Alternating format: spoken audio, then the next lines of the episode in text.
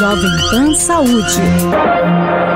Olá, bem-vindo, bem-vinda ao Jovem Pan Saúde dessa semana. Eu sou Lívia Zanolini e mais uma vez quero agradecer a sua companhia. No programa de hoje vamos falar sobre o superfungo Candida auris. Desde 2017, o Brasil possui documentações orientando como os serviços de saúde devem proceder para prevenir e controlar a disseminação. Mas é muito importante que todos entendam os riscos, cuidados e como conter a doença. Identificado no Japão em 2009, o Cândida auris se espalhou por países na Europa, África, Ásia, Oceania e aqui nas Américas. E de acordo com especialistas, o fungo representa uma séria ameaça à saúde pública devido à capacidade do microorganismo de resistir aos principais medicamentos antifúngicos. As infecções por Cândida auris têm surgido em todo o mundo e muitas vezes com alta morbidade e mortalidade associadas. O estado de São Paulo Paulo confirmou no dia 7 de junho o primeiro caso de contaminação com esse superfungo. Mas antes, o estado de Pernambuco já havia registrado outros casos. E para a gente entender um pouco mais sobre esse superfungo, os riscos que ele representa, nós recebemos aqui no estúdio as infectologistas doutora Miriam Dalben. Doutora, obrigada pela presença. Bem-vinda ao Jovem Pan Saúde. Obrigada, é um prazer estar aqui. E também a doutora Raquel Moarec, do Redidor São Luís. Doutora, obrigada obrigada mais uma vez pela presença, bem-vinda. Eu que agradeço a todos. Bom, pouco tem se falado sobre esse superfungo, o Candida auris, auris, apesar de em Pernambuco já estarmos vivendo um surto, né, doutora Miriam? O que, que é efetivamente esse superfungo? O que, que ele causa? Olhando para trás, eles viram que ele já existia desde 96. É, ele é um fungo responsável por casos de surtos dentro de hospitais, né? Então é uma é um fungo na verdade, né? Não é uma bactéria que causa infecções dentro de hospitais. E tem três coisas que preocupam muitos especialistas, né? O primeiro é que é um fungo que é difícil de tratar. Então às vezes ele é resistente a várias classes de antifúngicos, né? Então a gente fica com muita dificuldade de tratá-lo. O segundo é que ele às vezes o que a gente detecta no paciente é a pontinha do iceberg. Então, muitas vezes, o paciente que tem a Candida auris, é, ele só sinaliza para a gente que a gente tem uma situação bem mais complicada naquele hospital, porque ele é um fungo que muitas vezes ele coloniza a pele e o paciente não tem quadros clínicos, está presente no ambiente, né? E o terceiro motivo é que, como a gente já viu aí na literatura, né, desde que ele foi descoberto, é, ele é um fungo capaz de causar grandes surtos e, e grandes estragos em diversos lugares, né? Aconteceu isso nos Estados Unidos, aconteceu isso já na Europa, a gente viu em Pernambuco, agora tem hospitais tanto particulares quanto agora um hospital, é, hospitais públicos quanto um hospital particular agora com problemas com esse fungo. Inclusive, doutora Raquel, eu até já abri o programa de hoje falando que em alguns casos ele representa uma alta taxa de mortalidade. É grave assim? Ele pode ser grave assim? Em que situações? Então, como ele é um fungo que ele tem uma durabilidade no ambiente que pode chegar até quase um ano, porque a, o motivo dele ser um super fungo que ele forma um biofilme, ele tem uma capacidade, uma crosta que ele segura nos ambientes é, externos, nos ambientes de alta durabilidade. E ele pode ser encontrado no ser humano, na região inguinal, na região nasal, na região maxilar, não causando infecção. O problema é quando há um dispositivo e isso invade um paciente que causa isso em corrente sanguínea, o caso grave. O que, que é importante dele? Por ele ser essa formação de biofilme, ele está nesse ambiente há mais de um ano, nós temos a dificuldade de fazer o isolamento é, característico dentro de hospitais. Então, não é porque a gente encontrou no estado de São Paulo que não possa ter em outros hospitais ou em outros locais. E falando inclusive desse caso aqui no estado de São Paulo, em Campinas mais precisamente, um bebezinho. Vocês explicaram que esse fungo ele está presente no ambiente Isso. e no ser humano em algumas regiões, naturalmente. O que, que pode ter acontecido com esse bebezinho para que nele houvesse essa infecção? Então, primeiro nós não sabemos como entrou dentro daquele hospital. Então, o motivo é da, primeira preocupação. do caminho que esse fungo chegou ou como ele conseguiu ser feito o seu diagnóstico é importante. Então, nós temos material na Anvisa que mostra como nós devemos fazer os diagnósticos diferenciais e a avaliação de colonização daquele hospital ou daquela região. Quando você tem um caso, você tem que fazer todo o rastreamento dentro daquele serviço, além dos cuidados individuais daquele leito, daquela criança, a cada duas, três horas, com concorrente, com limpeza e retirada de tudo quanto é material. Você perguntou por que, que é grave. Então, nós isolamos e se ele tiver algum dispositivo para alimentação, para medicação, é o que, é o que é o mais grave, porque a hora que ele entra na corrente sanguínea é a dificuldade do tratamento. Então, nós temos três tipos de gravidade desse Candida auris. Ele pode ser leve quando ele é resistente a uma classe dos antifúngicos. Ele é moderada quando ele pega uma outra classe maior. E ele é muito mais grave quando ele pega a principal classe de tratamento. Nós temos uma resistência dele que chega a mais de 90% em toda a classe dos tratamentos antifúngicos. Esse é o motivo. Alta resistência, presença no ambiente de alta permanência e a gravidade de que ele pode fazer resistência até na vigência do tratamento. Com base nessas explicações, inclusive, doutora Miriam, imagino que esse bebezinho nem possa amamentar por enquanto na mãe, porque se ele for amamentar direto na mãe, houver algum machucadinho, a mãe corre algum risco também de. de, de... Não. não. Então, na verdade, para a gente não criar pânico, assim, né, tem duas coisas importantes. A primeira, que a, a cândida, né, que é o fungo, é, são, são fungos que todo mundo tem no corpo naturalmente. Esse que é a Candida auris não é tão comum das pessoas terem, né? Mas os dados, os estudos todos que foram feitos, né, principalmente nos Estados Unidos e alguns na Europa, eles mostram que a população que é mais vulnerável a ter infecções e infecções graves por esse fungo são pessoas que já têm o sistema imune comprometido, né? Então as defesas do corpo não estão muito boas, ou que tem algum tipo de invasão no corpo. Então pacientes que têm catéteres, aqueles tubos para ajudar a respirar, é, feridas na pele, né? Então uma pessoa, por exemplo, saudável se for a mãe dessa criança, Sim. por exemplo, né, que não tem uma, uma ferida aberta e tomando hábitos, tendo hábitos de higiene adequados, né, principalmente de higienização das mãos, ela não tem problema ter contato com esse bebê, até bom para o bebê, se o bebê tiver condições de mamar, a gente sabe Sim. que a amamentação em UTI neonatal é uma coisa super importante, né. É, uma coisa que a gente esqueceu de falar é que o, o fungo Candida auris, ele é um fungo difícil de identificar, então, para o laboratório conseguir chegar à conclusão de que aquele fungo ali é o Candida auris, ele precisa ter alguns, alguns recursos de diagnóstico mais modernos dentro do laboratório ou atualizados. Né? Então, quando você fala assim, ah, por que que, como é que esse fungo chegou nesse bebezinho lá em Campinas? Muito provavelmente esse fungo, como a Raquel falou muito bem, né? Ele já deve estar por ali, já devia estar naquele hospital ou em hospitais próximos, enfim, já devia estar aqui na região de São Paulo, né? E a gente, por algum motivo, não conseguiu identificar ou porque chegou por hospitais que não tinham tantos recursos, né? Então, assim, desde o começo, quando esse fungo causou o primeiro surto, por exemplo, nos Estados Unidos, há mais de cinco anos atrás, os sistemas dos laboratórios, né, que fazem os testes, diagnóstico e tal, eles foram se aprimorando para conseguir identificar esse fungo, que é o que é a Candida auris. Mas a gente sabe que na realidade brasileira, né, a gente tem dados aí até da Anvisa, boa parte dos hospitais brasileiros ainda tem condições precárias para identificar esse fungo. Então, às vezes ele pode estar presente em outros estados em outros hospitais. A gente acha que ele está só em Pernambuco e agora aqui em São Paulo. E ele já é uma realidade de vários centros brasileiros. É, é preciso que haja essa tecnologia, essa preparação dos hospitais pra, e dos laboratórios para detectarem a presença, mas o exame é sanguíneo, é, é, exame de sangue ou não? Não, é o exame da amostra. Então, por exemplo, ah, se o paciente sim. tem uma ferida abdominal, ah, sim. pode crescer ali naquele pus abdominal. No sangue, como a Raquel falou. Depende de Outro onde tá. lugar tá. que ele foi muito identificado e os primeiros casos, por isso que ele recebeu esse nome de auris, né, que é de orelha, é, foi no conduto auditivo. Né? A Anvisa já vem fazendo um trabalho super bacana, o pessoal da Anvisa, de treinamento em diversas regiões no Brasil. Né? Fizeram. É, é, simpósios, treinamentos, por exemplo, em Pernambuco, né, que é o local que a gente está mais preocupado agora. Então já há esse, já há esse trabalho do, da Anvisa de, de tentar capacitar os estados brasileiros no sentido de aprenderem a identificar esse fungo e lidar com esse fungo.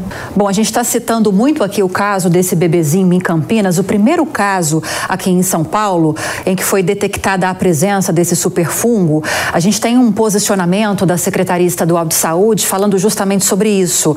O Hospital da Mulher da Unicamp informa que no dia 18 de maio, após exames realizados em um paciente neonatal, que é esse bebezinho, foi detectada a presença do fungo Candida auris, o primeiro caso aqui no estado de São Paulo. O paciente está sendo acompanhado pela equipe médica da unidade com boa evolução clínica.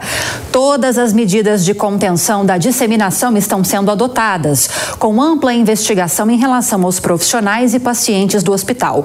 Até o momento, informação importante: até o momento, nenhum profissional ou paciente foi diagnosticado com um agente patológico a unidade vai seguir com novos rastreamentos e o reforço das medidas já adotadas. Agora, doutora Raquel, a gente está falando sobre a importância, estávamos falando inclusive da higienização, da manutenção do ambiente muito limpo. São procedimentos que estão sendo adotados, inclusive nessa unidade onde o bebezinho passou por tratamento. Como a gente deve agir em casa para evitar algum caso mais grave desse superfumo? Então, o ideal é essa higiene ela venha para a sua residência. A gente já teve bastante experiência agora na época do Covid, onde você chega, você tira a sua roupa, você faz uma higienização, uma lavagem, uma tomar bem o banho, fazer uma limpeza de superfície da onde você tem um grau de contaminação ou de ambiente que você possa ser sugestivo de casos, principalmente de ambiente hospitalar. Quem tem que tomar muito cuidado são os pacientes de risco, aqueles que têm a imunidade mais baixa, onde você tem um paciente que já vai e vem, que é um paciente que faça uma quimioterapia, um paciente hematológico. Então, os cuidados e a atenção são principalmente para quem tem esses pacientes em casa. Então, higienizar as mãos, tomar o banho na hora que você chega num ambiente desse, deixar a bolsa, fazer uma higiene ambiental, fazer esses esses produtos que a gente manipula com água sanitária, com, em relação ao lisoforme, com so, com água. Isso é bom para a superfície, não só ao ambiente geral. Então, fazendo isso, você diminui o seu risco de estar colonizado.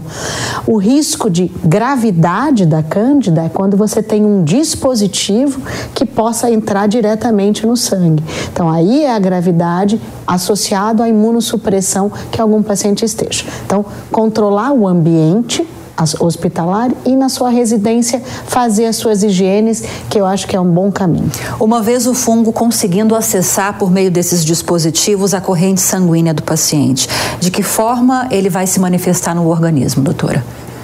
Na verdade, depende do tipo de infecção que o fungo causou, né? Então, é, se ele atinge a corrente sanguínea, ele causa uma coisa que a gente chama de candidemia, que é uma infecção generalizada pela cândida.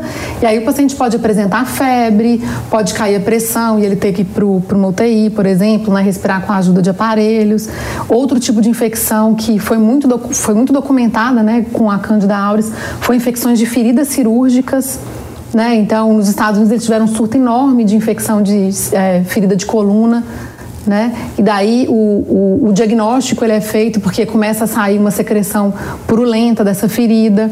Então é, é muito variável, assim, né? É, uma, é um agente, é um, é um, é um, fungo que pode causar vários tipos de infecções diferentes. Como a gente falou, né, pode dar infecção no ouvido, tem relatos na literatura também de infecções no olho, infecções oculares. E é importante dizer que nem todas elas são resistentes a todos os antifúngicos. Né? Então, a gente já teve algumas isoladas até aqui no Brasil, por exemplo, onde a gente tinha outras opções de tratamento e que não era super resistente. Mas é uma cândida, é um fungo que tem uma tendência maior de perder as opções de tratamento e dá muito mais trabalho para os médicos de curar. Daí a preocupação que nós ficamos. Daí né, a preocupação. Agora, uma coisa importante da gente falar, né, completando o que a Raquel falou, é que a gente sabe que a higienização das mãos com água e sabão ou com álcool gel é a principal medida para evitar a disseminação desse fungo também, como de outras bactérias resistentes e outros fungos resistentes. Né? Então, quem vai, por exemplo, é, já chegou essa pergunta para gente, né? Ah, não vou mais visitar meu, meu parente que está internado no hospital ou na casa de repouso. Não, você pode visitar tomando as medidas de higiene que já deveriam ser tomadas pelos outros agentes que a gente tem no hospital, né? Então, vai visitar uma avó numa casa de repouso, um parente que está internado no hospital, sempre ter aquele cuidado, né? De hora que chegar, higienizar as mãos para não levar nada de fora para aquele parente. E caso você tenha tanto Candida auris, né? Seja um hospital que já tenha tido esse agente identificado ou um outro tipo de bactéria é, multiresistente, se você tiver esse cuidado de higienizar as suas mãos, né, na hora que você, depois que você toca superfícies ou toca o seu ente querido, antes de sair de casa, né, é, antes de, de, sair do ambiente hospitalar, e ter o cuidado também de, na hora que está no ambiente hospitalar, higienizar as suas mãos também, antes de coçar um olho, é, mexer num, numa feridinha que você tenha, ou antes de, de comer algum alimento, não tem um risco maior, né? Então, a, as pessoas que estão em casa, tendo uma vida, tendo uma condição de saúde boa, e tomando essas medidas de higiene básicas, elas não têm que se preocupar com a Candida auris.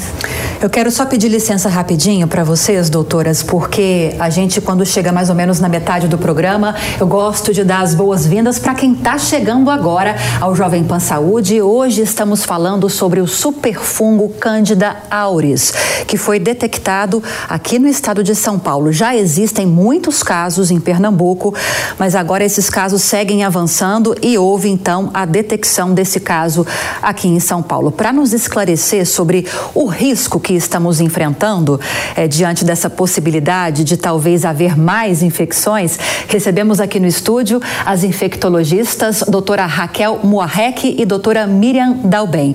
Agradeço mais uma vez a presença de vocês aqui comigo. Agora, doutora Raquel, a doutora Miriam tocou num ponto no finalzinho dessas dicas e orientações a respeito de higienização sobre os alimentos também. É muito importante tomar cuidado com a higienização dos alimentos também. Legumes, verduras, frutas, para esse caso específico do superfungo, existe alguma orientação diferenciada ou vale a mesma dica e orientação que vale para qualquer tipo de microorganismo? Normalmente vale para todos. A gente sabe que a Candida auris, ele é um fungo que veio depois do aquecimento global. Tanto que ele, como temperatura, ele, ele é acima do de 37, chegando a 42 graus. Então ele tem alta duração.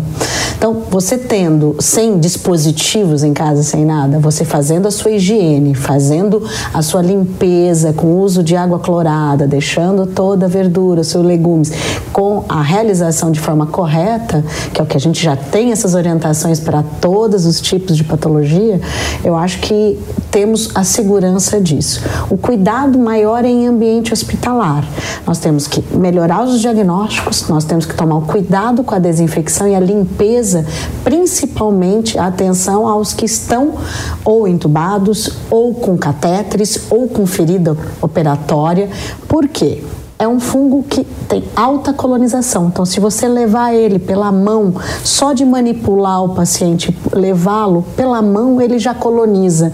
E ele tem áreas quentes que ele duram, principalmente no paciente mesmo febril, ele vai durar, ele tem uma temperatura muito alta para sua permanência. Então, ele tem biofilme e coloniza principalmente os pacientes que estão imunossuprimidos. Então, a maior atenção que a gente tem que dar é tentar o diagnóstico e, se possível, fazer isso homogêneo em todos os hospitais, programar uma limpeza que a gente fala concorrente a cada troca de equipe que vai tomar conta do paciente, fazer uma limpeza de tempo integral nesses casos e pontuar os de maior risco, ou que possam apresentar maior gravidade. E com isso fazer a maior atenção nesses pacientes. A gente estava falando aqui desde o início, e aqui doutora Miriam, doutora Raquel também, que uh, o surgimento, ou pelo menos a identificação desse superfungo foi no Japão, em 2009. Me parece que aqui no Brasil ele 2020. chegou em 2020, né, em 2020. E aqui em São Paulo, mais recentemente, falando do caso desse bebezinho, sobre o qual a gente se debruçou bastante. Agora, doutora Raquel, por que existe alguma explicação para em Pernambuco haver um surto da doença? É a atenção nessas, nesses cuidados de concorrente, terminal, das limpezas e o rastreamento que essas pessoas precisam ter na sua higienização para manipular esses pacientes. Como ele é altamente colonizado, quando ele é altamente com materiais que você tem que usar nesses pacientes, a possibilidade de contaminação desse material é alta. Não tem nada a ver com a região. Não tem nada a ver com a região. É, a temperatura elevada, quer dizer que esse fungo ele tem uma durabilidade maior na temperatura, mas não quer dizer que Pernambuco é mais. Os Estados Unidos tem, foram regiões que tinham temperaturas baixas. Ele forma uma defesa. O fungo, como qualquer bactéria, vírus, ele vai se adaptando na sua tentativa de sobrevida e com isso ele causa o dano às pessoas que estão mais imunossuprimidas. Doutora Miriam, a gente fica muito alarmado, né? Desde a pandemia, Todas as vezes que a gente fala sobre algum microorganismo que surge, que causa algum tipo de infecção, por mais que vocês nos tranquilizem a respeito disso, a população fica preocupada. Parece que a gente está vivendo aquela preocupação e aquele desespero, o desconhecimento muito latente na gente. Mas no caso das crianças, por exemplo, a gente está falando sobre essas dicas de, de higienização. É difícil controlar uma criança na escola. Vai colocar a mãozinha no chão, vai pôr a mãozinha na boca. O negócio, então, são os pais e educadores orientarem essas crianças. Não tem como fugir disso. E pelo fato, a criança, por exemplo, que é saudável, tá com a imunidade em dia, de certa forma ela está protegida, então. Só para a tá, gente ficar verdade, um pouco mais tranquilos, é, doutora. Sim. Quando surgiu esse, quando surgiu é, os, os, surtos grandes assim de Candida auris, por exemplo, nos Estados Unidos lá em 2018, né, 2019, é, a comunidade no geral ficou com muito medo também, né?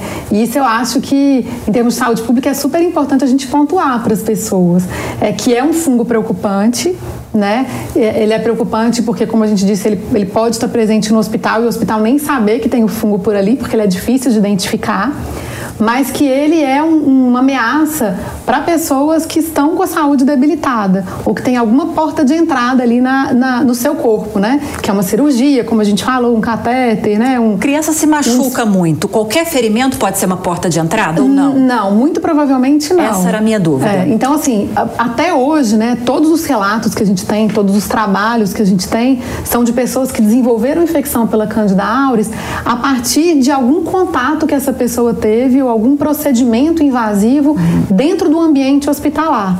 Então a criança que está ali na escola, saudável, foi brincar no parquinho, ralou o joelho, é, é, o pai e a mãe fazerem o beabá mesmo, né? Lavar ali com água e sabão, cuidar daquele joelhinho, garantir que a criança está com a vacinação em dia, né? Porque machucou o joelhinho, tem, tem a vacinação de tétano, mas a gente não precisa ficar super alarmado com a Candida auris é, nesse tipo de situação. Né? Então, na verdade, ele é um fungo que a gente classifica como um microorganismo emergente, é o nome complicado que a Organização Mundial de Saúde deu para ele, mas que a gente, né, eu, Raquel, aqui que trabalhamos em hospital, a gente fica com a antena ligada.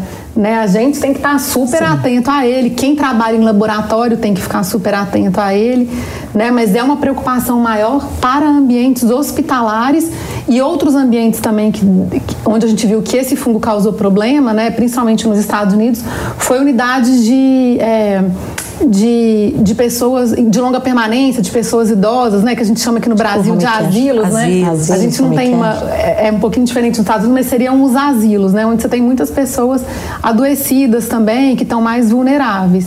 Mas acho que a gente tem que ter, tomar cuidado para não criar um pânico assim na população. Né? Existem até já filmes, eu não vou citar nomes aqui, doutora Raquel, que alertam para o perigo dos fungos. Alguns desses filmes que eu já assisti falam que a próxima próxima grande ameaça para o mundo vai vir de um fungo.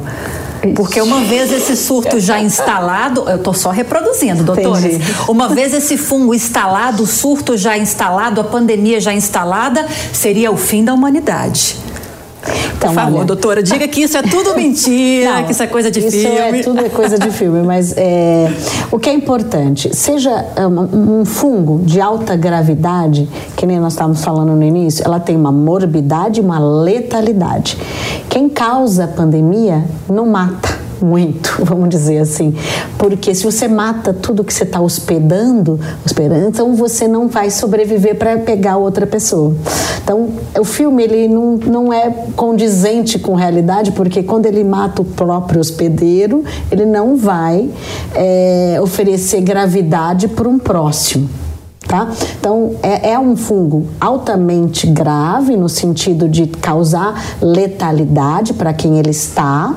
Então, ele tem uma baixa transmissão de gravidade interhumana, vamos dizer assim. Mas é, é, é importante é o que leva. Então, nós, carreadores, é que precisamos ter os cuidados com a higienização. O coitado que está lá doente não vai fazer a sua própria transmissão. Então, em, em filmes, a, a pessoa que sai portadora de, de dessa doença vai passar para uma outra e por gravidade, graças a Deus, nós não temos isso. Eu tinha uma dica boa pergunta. também, né? Para a gente ah. não ficar com medo, né? Sim. Quando a gente faz, é, existem umas formas da gente fazer umas análises de risco de um agente que apareceu, Sim. de um bichinho que apareceu, ele ser capaz de criar uma, uma um surto grande ou uma pandemia, quando, como aconteceu com o Covid, com H1N1, né?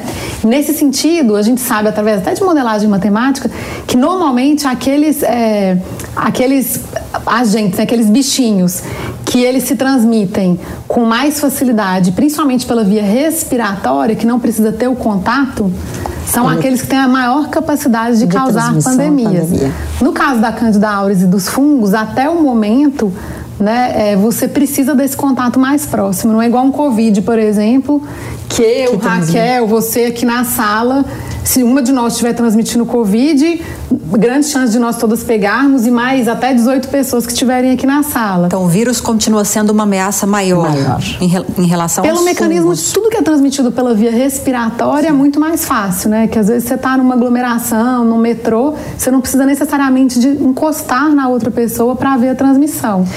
Eu sei que a gente já cansou de falar sobre isso ao longo da pandemia, a gente segue falando sobre isso também, mas orientação positiva precisa ser repetida.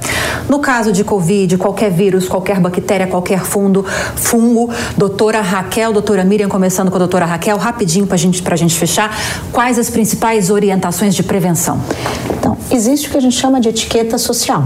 Se eu estou doente, eu vou usar uma máscara para ou não ir trabalhar para não transmitir, ou eu tenho que me proteger para fazer esse transporte, seja em coletivo ou seja no ambiente onde eu estou de trabalho.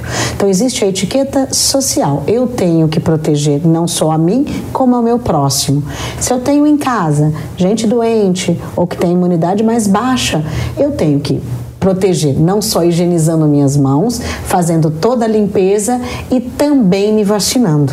Então eu preciso estar com a imunidade adequada, eu tenho que estar pensando no próximo, usando uma máscara quando necessário e usando a sua minha higienização e minha limpeza para evitar minha transmissão interdomiciliar e fora no meu trabalho. Acho que a doutora Raquel já falou tudo, mas tem alguma coisa para complementar, doutora Miriam? Eu acho que foi, a Raquel falou perfeitamente tudo, né? Acho que a gente só poderia reforçar a questão da higienização das mãos, que é um hábito que o brasileiro não tinha muito aprendeu mais e adquiriu, né? Aprendeu a usar o álcool gel e tal, que é uma maneira prática de levar no bolso e que a gente sabe que junto com as vacinas, né, que a Raquel já falou, a higienização das mãos é uma das estratégias é, de maior sucesso assim, em termos de saúde pública na história da medicina, na prevenção da transmissão de doenças. Perfeito. Queria agradecer demais a presença de vocês, doutora Miriam Dalben, infectologista no Hospital Sírio-Libanês. Doutora Miriam, obrigada, obrigada bem-vinda um sempre. Espero poder poder recebê-la outras vezes. E também conversamos com a doutora Raquel Moarec, infectologista no Redidor São Luís. Doutora Raquel Moarec, obrigada também pela presença, bem-vinda sempre. Eu que agradeço, obrigada. E a você que esteve conosco em mais uma edição do Jovem Pan Saúde, obrigada pela audiência, pela companhia. Espero que você tenha gostado e compreendido o conteúdo de hoje. Se você tiver alguma dúvida, quiser sugerir um outro tema, lembrando que é só enviar um e-mail para a gente, saúde@jovempan.com.br. Para rever essa e outras tantas entrevistas, é só acessar o canal Jovem Pan News e também o aplicativo da Panflix para Android e iOS. Aquele abraço para você e até a próxima. Jovem Pan Saúde. Realização Jovem Pan News.